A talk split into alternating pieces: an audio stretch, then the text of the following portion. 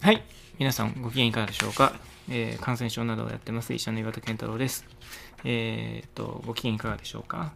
今日も懲りずに、えーっと、医師国家試験の問題をみんなとクエスチョンバンクで解いていこうと思います。だいぶ終盤に差し掛かってきたので、もうあのゴールは見えたなって感じなんですけど、ゴールまで頑張ってやっていきましょう。さあ、今日は、えー抗酸菌感染症からですね、え 104D の15、一般問題ですね。入院隔離が必要な肺結核患者はどれかという非常に実際的な問題で、はい。これ、いいですね。あのーえーあ、いいですね。答えがいいですねっていう意味じゃないですね。ごめんなさい。いい問題ですね。えー A、核炭トマツ染色陽性。B、核炭培養陽性。C、培養コロニー PCR 陽性。D、ツベルクリン反応強陽性。E、インターフェロンガンマ試験陽性ということで、まあ、これはあの理屈を申し上げますと、まずツベルクリン反応とインターフェロンガンマ試験っていう D と E は同じ理屈を言っていて、結核菌に対する免疫記憶があるかないかを調べる検査です。で、結核の場合は感染してるイコール隔離ではなくて、感染していて背筋していることが隔離の要件になります。ですから、感染しているだけでは隔離の要件を満たさないので、感染しているかしてないかを確認するツベルクリン反応とインターフェロンガンマ試験は、えー隔離の要件を満たさないということで、アウトということになります。で、えー次に、えーと、じゃあ、背筋してるってのはどういうことかというと、これは定義上は、えー核炭のトマツ、顕微鏡で見たときに陽性の場合が背筋していると考えます。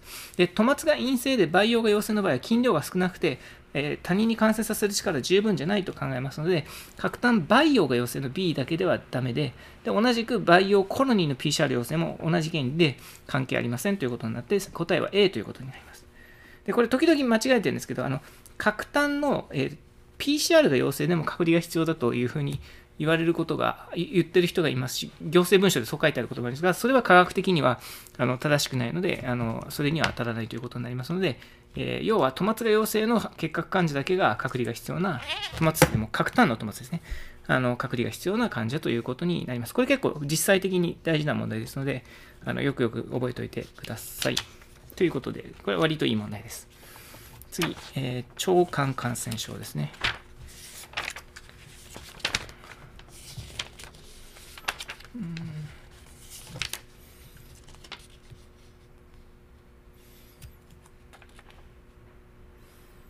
うーんと、どっちだっけ？ちょっとどっちをやったかはあんまり覚えてないけど。あー、まあこれ、これは、やったのかな？こっちにしようか。えーっと、うん、ちょっとやったかやってないかだんだん覚えられなくなってきたので 適当にやりますけど。101の E の1から3臨床。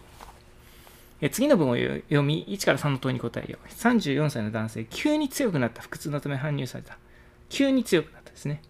えー原病歴、昨日夕食を午後8時に摂取した。午後11時頃、へそを中心とした腹痛があり、最初は普通便、続いて水曜便が始まり、夜間にも3回、えっ、と、あれ？これやったんじゃないかな？えーそうですね、やりましたね、多分。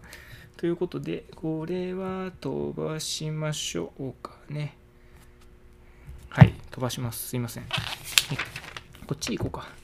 116の D の47臨床。だんだん分かんなくなってきましたね。終盤に差し掛かって。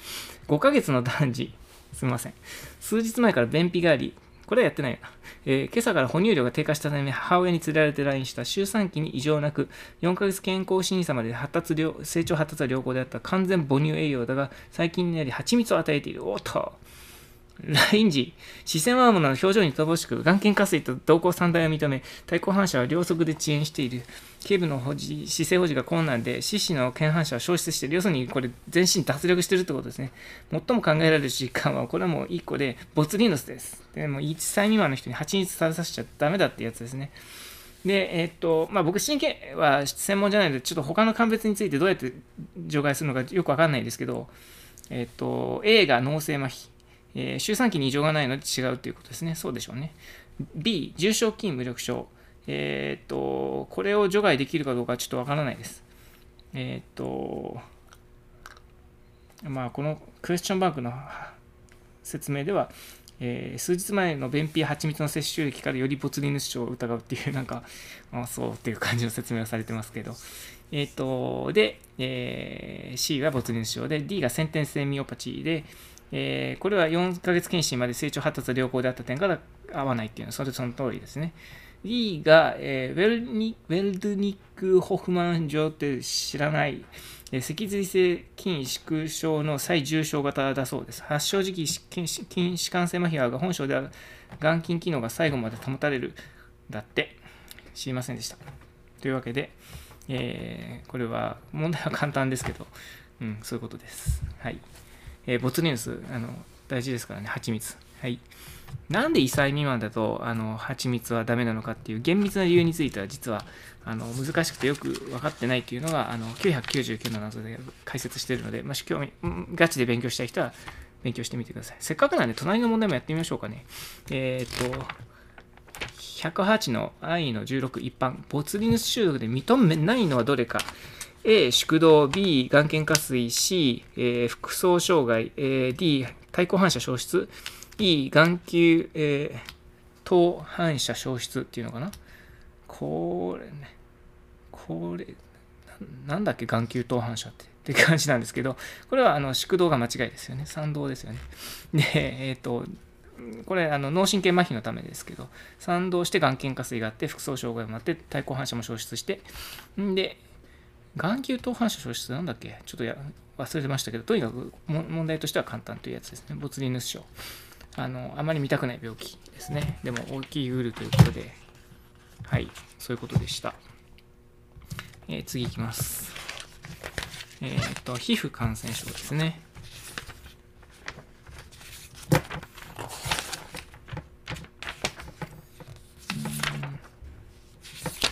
これかなえー、っと、違う違う、これではない。うんと、これか。113の A の31臨床ですね。えー、113の A の31臨床。78歳の男性、特別養護老人ホームの入所前検査で梅毒血反応が異常が見られたため受診した。あ、これよくある話なんですよ。あのー、結構リアルワールドでよく見る問題なんで、大事ですね。梅毒に罹患して治療を受けたことがある。RPR1 倍未満。TPHA640 倍明らかな皮疹を認めない。対応として適切なのはどれか。A 治療の必要はありますね B 抗体抗角抗体検査を行います。C ペニシリンナイフで加療を行います。D 7日以内に保健所への届け出が必要があります。E、3ヶ月後に血清抗体価の再検査を行います。で、正解は、そもそもこういう人に梅毒検査をやっちゃダメだ。が 正解です。選択肢じゃないんですけど、えっ、ー、と、高齢者の入所前検査で梅毒反応を検査しちゃダメです。特別養護老人ホームに入って、そこで、あの、ホーム内の梅毒で流行なんか起きっこないですから、えー、なんか乱交パーティーとか開かなければ。だからこういう人に梅毒検査やること自体が不適切なんでし、しない方がいいです。というのがまず、あの、大事。だけど、やってるとこ多いんですよ。すごいあの老人ホームの入所前検査で梅毒やって陽性になってて紹介されるって相談されるってよくあるんですけどで治療してくれとか言われてあのあちなみにこれ RPR1 倍未満なのでもう現在梅毒が治癒してると考えます。TPHA が陽性なのはずっと陽性なのでこれあの梅毒の現在の存在を示唆しません。だから抗体検査の読みとしては RPR1 枚未満で梅毒はないと考えるべきですね。なので A の治療の必要はありませんがこの中では正しい答えになります。まあ、これ結構よくあるあのリアルワールドな問題なのであのこれから特養のあの施設長になるという人は梅毒検査はしちゃダメだっていうことをよく覚えておいてくださいあってか今特養の施設長の人もとにかくすぐやめてくださいねこれあの科学的には間違ってると思うんですけど、でもな、あのなんかやるやるしかないんですとかいう人がいて、本当にクソ役人みたいなこと言うなと思ってムカついてるんですけど、やめてくださいね。必要ないことはやらない。これが大事です。はい、次。えー筋腱骨関節感染症ですね。うん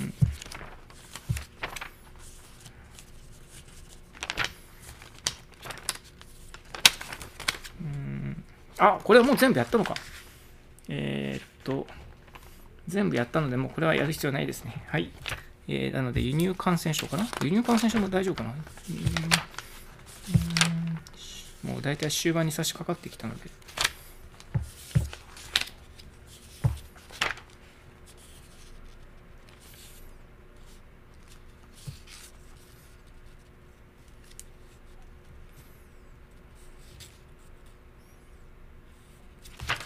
どれだっけ？これをやったな、確か。えー、アメーバやったので、これでしょうか。えー、108の A の9、一般問題。旅行者疾患について正しいのはどれか。えー、一般問題ですね。A、旅行者下痢症では発熱はない。B、マラリアで死亡することはない。えー、C、狂犬病は犬以外の動物からは感染しない。えー、D、デング熱のワクチンは実用化されていない。えー、E、えー、と、道府県知事に届け出義務のある疾患はない。なんとかはないっていうのは大体間違いだっていう問題なんですけど、で、これ、実は正解はありません。え、っとですね、まず、旅行者下痢症では、あの熱が出ることはあります。で、それから、マラリアではかなりの人が死んでます。で、狂犬病は、あの、コウモリとかですね、キツネとかですね、いろんなあの動物から感染しますので、犬以外からも感染します。で、D のデング熱のワクチンは最近実用化されたんですね。なので、まあ、この問題の作った時はなかったのかもしれませんけど、今はありますので、これも間違いで、届け出義務の疾患はありますよということで、えー、っと、はい、これは、あの、現在であれば、当時としては良かったのかもしれないけど、不適切問題ということになります。はい。せっかくなんで 114A の40の臨床までやって、えっ、ー、と、今日は終わりにしましょうかね。えっ、ー、と、33歳の男性、ゲリオ出村に来院した。2週間東南アジアを観光旅行し、2日前に帰国した。えー、帰国日からですね、これ大事ですね。2週間、インキュベーションピリオドが言いたいんですね。2週間旅行して2日前に帰国したんで、まあ、その間がインキュベーションピリオドってことですね。帰国日から水曜下痢が出現し、昨日から38度台の発熱が出現したため受診した。オシンワルが嘔吐はない。体温38.3、脈拍92、性、血圧120の78、呼吸数16、心音呼吸音2以上を認めない、腹部は平坦なので、肝脾を食知しない、超音が更新している、腹部全体に軽度な圧を認めるが、反調圧を認めない、基礎を認めない、要するにフィジカルあまり役に立ってないということですね。診断を確定するための検査で最も適切なのはどれか。えー、これは、難しいですね。何、何を一番疑うかということですね。まあ、トラベラーズダイアリアなんで、あの、一番頻度が高いのは E コーライなんですけど、えー、ただもう他のものもありってことですね。で、えー、選択肢は A、腹部造影 CT、B、便のグラム染色、C、腹部超音波検査、D、便の抗酸菌染色、E、便のクロストリディオイデスディフィシル毒素ですね。この中で選ぶんだったら B かな。さっき言ったように細菌性の下痢症を考えるってことなので、しかしながら、えー、いその、トラベラーズダイアリアを起こす E コーライと常在細菌の E コーライを区別する方法はグラム染色上は少なくとも区別できないので、これ変な問題ですね。まあ、ちょっと不適切問題と言うべきだと思います。で、まず、あの画像検査で、あの、あと、まあ、巷ではその画像検査で微生物を言い当てることができるっておっしゃるモサの先生いらっしゃいますけど、一般的ではないので、少なくとも僕にはできないので、あの一般化できないという意味で、まあ、造影 CT とか超音波検査、超音波でね、あの病原体を言い当てることができるっていう先生いるんですけど、でもそれをこうバリデートした論文は少なくとも一回も読んだことないんで、多分都市伝説に近いものだと思います。まあ、A と C はアウトです。